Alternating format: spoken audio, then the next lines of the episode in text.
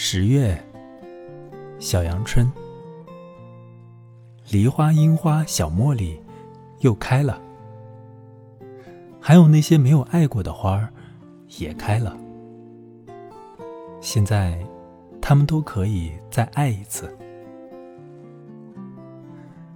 有时候，短暂的平静也是一种陷阱。天空在湖面深陷。而湖边，松树住过的柳树洞里，竟长出银杏的小苗。一棵树突然有了另外的心跳。鱼在练习古老的平衡之术。鲜红的尾鳍失皱，水波散开，又像一个并不存在的中心聚合。阳光忽现，倒影。忽明忽暗的刹那，仿佛叠合了万物不可捉摸的来世。